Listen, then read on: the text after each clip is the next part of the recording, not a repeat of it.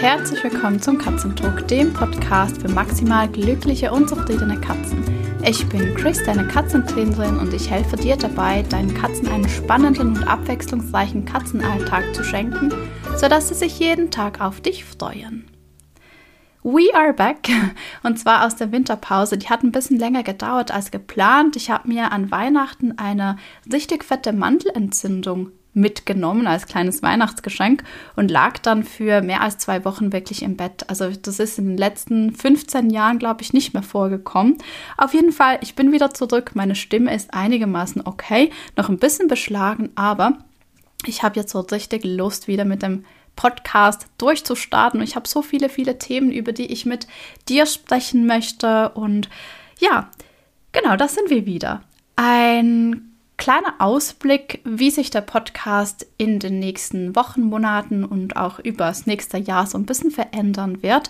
Und zwar habe ich geplant, dass ich mehr Interviews mache. Also zum einen Interviews mit Katzenmenschen, die bei mir mit ihren Katzen das Klickern kennengelernt haben, den Katzenspaziergang kennengelernt haben oder die ich auch aus einer 1 zu 1 Zusammenarbeit kenne. Und zwar aus dem Grund, dass ich möchte, dass du siehst, was möglich ist. Also, dass du da auch ein bisschen miterleben kannst, wie sich eben die Katzen im Verlaufe der Zeit, wenn man sich wirklich mit ihnen beschäftigt, wenn man mit ihnen klickt, wenn man sie verstehen lernt, wie sich die, diese Beziehung zum Tier und mit dem Tier verändert. Und ja, ich möchte dich dadurch ermutigen, das auch anzugehen und dir wirklich die Zeit für deine Katze zu nehmen und dich da einzuhören, einzulesen und vor allem umzusetzen. Also, da wird es vor allem Interviews geben mit Menschen, die ich sehr gut kenne aus der Zusammenarbeit. Ich habe aber auch ganz viele super spannende KollegInnen, die ich in den Podcast einladen werde, um einfach da auch noch mehr Tiefe und vor allem verschiedene Perspektiven reinzubringen. Und was ich mir für dieses Jahr auch vorgenommen habe im Podcast, ist, dass ich dir mehr Einblicke hinter die Kulissen gebe. Ich weiß, dass es hier viele Kolleginnen gibt, die den Podcast hören, also Katzenverhaltensberaterinnen, Katzentrainerinnen oder ganz egal, einfach Menschen mit einem Tierbusiness. Und ich möchte genau diesen Menschen auch ein Stück weit zeigen, wie ich das mache, ähm, was bei mir so die größten Herausforderungen sind, wie ich die für mich lösen kann, wie ich das angehe. Ich nehme dich mit auf meine Reise. Und zwar habe ich im letzten Jahr gelernt, diese Reise wirklich auch zu genießen. Ich tue, was ich liebe, 100 Prozent. Und ich hoffe, das kann ich so auch transportieren. Und dennoch ist es einfach eine, eine Achterbahn der Gefühle, ein eigenes Business zu haben. Und ich möchte da die mitnehmen, vor allem die vielleicht an der gleichen Stelle stehen wie ich und da ein paar aufmunternde Worte brauchen oder einfach auch mal einen Blick hinter die Kulissen, ähm, um weiterzumachen. Denn letztes Jahr haben sich ein paar meiner Kolleginnen verabschiedet, weil es sich vielleicht finanziell nicht ausgegangen ist, weil es einfach auch sehr viel Investment an Emotionen und Gefühle ist, weil man sehr nah auch an den Katzen-Mensch-Teams ist. Ja, genau. Und ich hätte mir damals oder noch heute wünschte ich mir sowas, dass man damit einfach offener umgeht und dass man sich da auch so Role Models aussuchen kann. Also dass wirklich auch Menschen transparent über ihr Tierbusiness berichten. Irgendwie lässt sich da niemand so richtig gerne in die Karten schauen und das möchte ich für dich ändern. Und dann gibt es noch einen dritten Punkt. Und zwar habe ich mir ein neues Format überlegt. Das ist eine Fragerunde. Also ich werde von Zeit zu Zeit ähm, Fragesticker posten auf Instagram oder auch ähm, auffordern in meinem Newsletter, mir Fragen zu stellen, die ich dann mit in den Podcast nehmen kann, damit ich auch wirklich über die Dinge spreche, die dich interessieren. Also das ist sozusagen deine Chance, diesen Podcast auch ein Stück weit inhaltlich mitzubestimmen. So, nach diesem kleinen Teaser, was mit dem Podcast in diesem Jahr alles passieren wird, möchte ich direkt mit dir in ein Thema starten. Und zwar würde ich sagen, das ist das wichtigste Thema überhaupt, wenn es im Training, wenn es ums Training mit deinen Katzen geht. Wenn du dir für 2023 noch keine Ziele im Katzentraining gesetzt hast, dann bitte nimm das. Und auch für alle anderen, es ist einfach mega, mega wichtig. Und zwar spreche ich vom Medical Training. Also Medical Training hat verschiedene Namen. Das kann man auch Tierarzttraining nennen oder Cooperative Care, also kooperatives Pflegen oder eben kooperatives Verhalten unseren Tieren, gerade in Situationen, in denen wir ihnen was äh, medizinisches zufügen, in Anführungsstrichen müssen. Und es ist einfach, ach, es erleichtert einem das Zusammenleben mit den Katzen so unglaublich. Dazu eine kleine Geschichte, die mir wieder gezeigt hat, wie wichtig das ist. Also ich habe mit beiden meinen Katzen äh, Medical Training gemacht seit schon einer ganzen Weile. Ich glaube mit Peanut sozusagen von Anfang an, mit Louis nicht. Dazu habe ich auch schon eine Podcast-Folge aufgenommen. Ich verlinke die in den Show Notes. Und auf jeden Fall ist es so, wir haben im Januar, also anfangs des Jahres, einen kleinen eine kleine Pudeldame adoptiert, ein Welpe, Sassi. Sie ist jetzt 13 Wochen und sie hat sich bei uns eigentlich super eingelebt. Ich habe den Fokus anfangs mit dem Training einfach wirklich darauf gelegt, dass sie hier ankommt, dass sie mit den Katzen klarkommt. Äh, wir sind natürlich noch dabei, dass sie Stuben sein wird. Also da gab es ganz viele Themen trainingsmäßig, äh, die so ein bisschen Oberhand hatten. Und dann war es vorgestern Abend, hat sie Durchfall gekriegt. Also die Kleine hatte wirklich ziemlich stark Durchfall. Auch in der Nacht bin ich oft mit ihr raus. Am Morgen war das noch nicht besser. Wir sind dann zum Tierarzt gefahren und bei den kleinen Mäusen, also sie ist halt zwei Kilo, da muss man schon schauen, wenn sie nichts essen und nichts trinken. Und ich bin dann da in die Praxis rein und das ist für mich das erste Mal seit langem, dass ich beim Tierarzt bin und kein Tier dabei habe, das das da schon ausgebildet ist, also dass es sich gewohnt ist, beim Tierarzt zu sein. Und es war für mich persönlich auch so ein Riesenunterschied, weil die kleine Maus hatte, sie hat sich nicht wohl gefühlt, ja. Also erstens, sie war krank, sie hatte, ja, Bauchschmerzen, sie hat sich nicht gut gefühlt. Dann kam da noch alles beim Tierarzt dazu. Und die Tierärztin hat ihr dann auch zwei Spritzen gegeben und sie hat so unglaublich gejault. Also das ging fast drei Minuten, dass sie da gequietscht hat. Und ich kenne das Spritzengeben halt von meinen Katzen und die machen da keinen Mucks. Ja, die nehmen das total gechillt, weil wir das eben auch geübt haben, weil sie da, weil wir da schon unsere Art und Weise haben, wie wir da gemeinsam durch die Situation gehen. Und bei der kleinen Sasi war es halt wirklich so, ich habe sie gehalten. Ich hatte da auch die Möglichkeit, ob ich das selbst mache oder ob ich das jemand anderem überlasse. Und ich weiß, dass Menschen, die zum Beispiel Zootiere trainieren, hier an dieser Stelle sagen würden, das macht jemand anderes für mich, weil dann bringt mein Tier nicht mich selbst mit diesem unangenehmen Erlebnis in, in Verbindung. Ich habe es selbst gemacht, aus dem Grund, wo ich dachte, also wenn jetzt dann noch eine fremde Person kommt und sie festhält, dann ist wahrscheinlich wirklich Feierabend. Genau, also ähm, das war eine nicht so schöne Erfahrung. Ihr ist es dann zum Glück dank der Spritzen eigentlich wieder relativ schnell besser gegangen. Wir sind dann nach Hause und ich hatte Medikamente und ich habe immer noch Medikamente, die ich ihr verabreichen muss. Jetzt ist es so, bei meinen Katzen ist es so easy peasy, weil die kennen Tabletten einnehmen. Ich kann ihnen eine Tablette geben, aber ich sage das auch an, sie wissen, das ist eine Tablette und sie essen die Tablette. Das gleiche mit einer Paste. Sassi kennt das noch nicht. Und ich habe so eine, eine Pasta für den Magen-Darm-Bereich. Die schmeckt wahrscheinlich nicht so doll. Also die Tierärztin hat gesagt, manche Hunde mögen das, die lieben das und manche Hunde finden das einfach blöd. Und sie ist, gehört zu denjenigen, die das wirklich total doof finden. Das heißt, ich sehe mich oder ich finde mich wieder in der Situation, dass ich dreimal am Tag diesen kleinen Hund festhalten muss und ihr diese Spritze, also diese Paste in den Mund spritze, wo ich genau weiß, dass sie es einfach total eklig findet.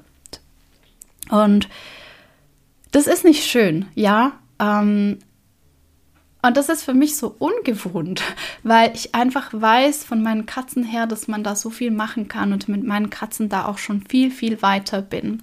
Und ich habe mir so überlegt, ähm, oder die Frage, die stelle ich mir manchmal, wann ist denn der richtige Zeitpunkt, um mit Medical Training zu beginnen? Und wenn du so ein Erlebnis hast wie ich und in dieser Tierarztpraxis stehst, dann ist dein Gedanke oder deine Antwort zu dieser Frage immer gestern. Also ich habe habe mir da selbst auch Vorwürfe gemacht und habe gedacht, wieso habe ich jetzt nicht ab Tag 1 mit ihr Medical Training geübt? Ich weiß es doch besser. Ich weiß doch, dass das super wichtig ist und dass wir irgendwann an einen Punkt kommen, wo wir das brauchen.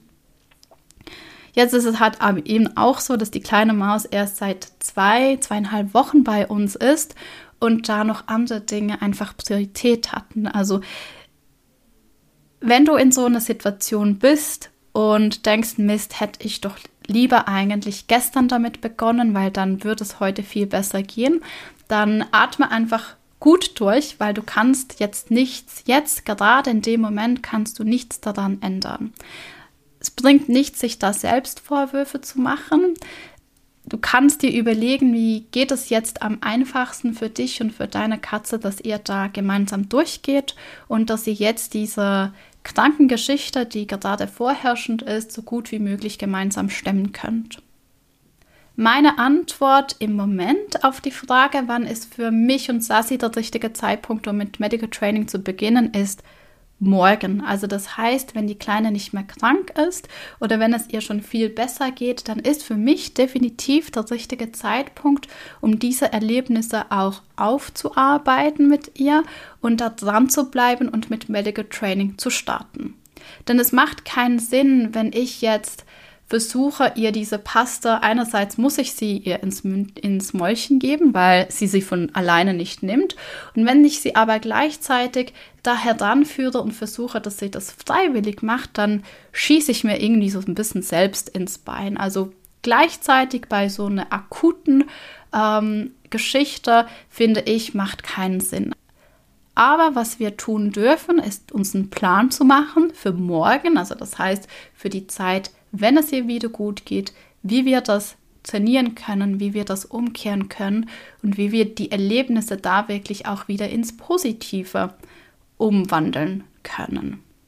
Hast du ein gesundes Tier zu Hause, dann ist die Antwort auf, wann ist der richtige Zeitpunkt, um mit Medical Training zu starten, heute.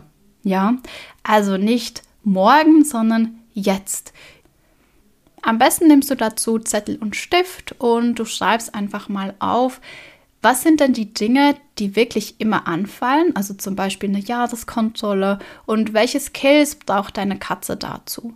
Also beginnst du vielleicht wirklich beim Transportbox-Training, denn auch das gehört zum Medical Training. Also wenn deine Katze noch gar nichts kann vom Medical Training und noch keinen Transportbox, dann bitte starte da, weil da kannst du deiner Katze schon ganz viel Gutes tun, indem sie einen möglichst stressfreien Transport bis zum Tierarzt hat. Oder du entwurmst deine Katze regelmäßig und sagst, ja, dann machen wir Tablettentraining, weil das muss ich sowieso alle paar Wochen machen. Da wäre es doch ganz cool, wenn sie die Tablette einfach so nimmt. Vielleicht hast du auch eine der Katzen, so wie Louis, die chronischen Katzenschnupfen haben und darauf angewiesen sind, dass man die Äuglein immer schön sauber macht oder da eben dann auch von Zeit zu Zeit, wenn es wirklich akut ist, mit Augentropfen oder eine Augensalbe arbeitet. Auch da nimm das und üb das mit deiner Katze. Das braucht zwar am Anfang ein bisschen Zeit, also ein bisschen Investment in den Trainingsplan, vielleicht auch ein paar Trainingsutensilien. Du überlegst dir, wie du das alles anstellen kannst und hast dann wirklich auch deine Routine, das regelmäßig mit deinen Katzen zu üben. Aber langfristig schenkt dir das so viel Gelassenheit, wenn es dann eben mal dazu kommt, dass ihr in dieser Situation seid. Also ich sehe jetzt ganz klar bei mir den Unterschied zwischen, ich gehe mit Louis zum Tierarzt und ich bekomme da Medikamente, respektive schon nur in der Praxis selbst. Das ist für mich so ein Kaffeeklatsch schon fast. Ähm, ich weiß einfach, dass wir da eine gute Zeit haben, weil er sich das auch gewohnt ist. Und wenn ich dann Medikamente bekomme, dann bin ich innerlich ziemlich ruhig, weil ich einfach weiß, ich kann ihm das verabreichen. Hingegen bei Sassi war schon in der Praxis einfach viel mehr Hektik, viel mehr auch Angst von ihr. Und jetzt zu Hause mit den Medikamenten ist halt, ich mag das nicht, wenn ich da wirklich mein Tier festhalten muss und das widerstrebt mir selbst und ich weiß, dass es auch ihr nicht gut tut und es tut schlussendlich unsere Beziehung nicht gut. Ja, wichtig ist halt, dass sie die Medikamente kriegt. Ich hoffe, wir sind da bald durch. Aber ich sehe diesen Unterschied. Und deswegen möchte ich dich heute da ermutigen, wirklich mit dem Medical Training zu starten. Also wenn du dir für 2022 irgendwas im Katzentraining vornimmst, dann bitte lass es Medical Training sein. High Fives sind toll, ein Spin ist toll und Sprung durch die Arme ist auch großartig. Aber wenn deine Katze diese Life Skills kann, dann ist es einfach viel entspannter für sie und schlussendlich auch entspannter für dich. Ich hatte gestern einen Trick-Workshop ähm, mit einer ganz kleinen Gruppe und einer der Teilnehmerinnen war schon bei der Medical Training Challenge im November dabei. Und sie meinte dann gestern so, ach, mega cool. Äh, ja, mein Kater musste Tabletten nehmen und es war ja so easy. Wir haben einfach dieses Treat, Treat, Pill, Treat gemacht und er hat die geschluckt wie, wie ein Leckerli. Also es war ein Spaziergang. Und genau so möchte ich, dass das wirklich bei jedem Katzenmensch-Team auch ist. Ja, und wenn du das nicht alleine angehen möchtest, wenn du dir da Begleitung wünschst, dann lade ich dich ein, bei der Medical Training Challenge dabei zu sein. Und zwar machen wir die Challenge aus dem November jetzt nochmal, einfach weil ich weiß, wie wertvoll das ist. Das sind mega coole Skills, die du da lernst. Und es sind so die wichtigsten Skills, wirklich um im Medical Training anzukommen und dann auch mit deiner Katze alleine weiterzumachen. Das ist eine zweiwöchige Challenge. Wir starten am 13. Februar. Es gibt drei Live-Termine. Es sind drei Skills, die wir uns anschauen und du hast zwei Wochen Support in einer privaten Gruppe. Das heißt, es ist wirklich so ein rundum sorglos Paket, wo du den Einstieg ins Medical Training schaffst, auf jeden Fall. Voraussetzung dafür ist, dass du mit deinen Katzen schon klickerst. Also ich mache das alles mit Klickertraining und ich werde da nicht mehr auf die Basic vom Klickertraining eingehen. Aber wenn du mit deiner Katze schon klickerst, dann bist du herzlich willkommen. Ich packe dir den Link dazu in die Show Notes oder du gehst einfach auf www.clickercat.ch slash medical-training und da findest du alle Infos dazu. Ich wünsche dir und deinen Katzen eine wunderbare Woche. Genieß die Zeit zusammen und wir hören uns bald. Tschüss!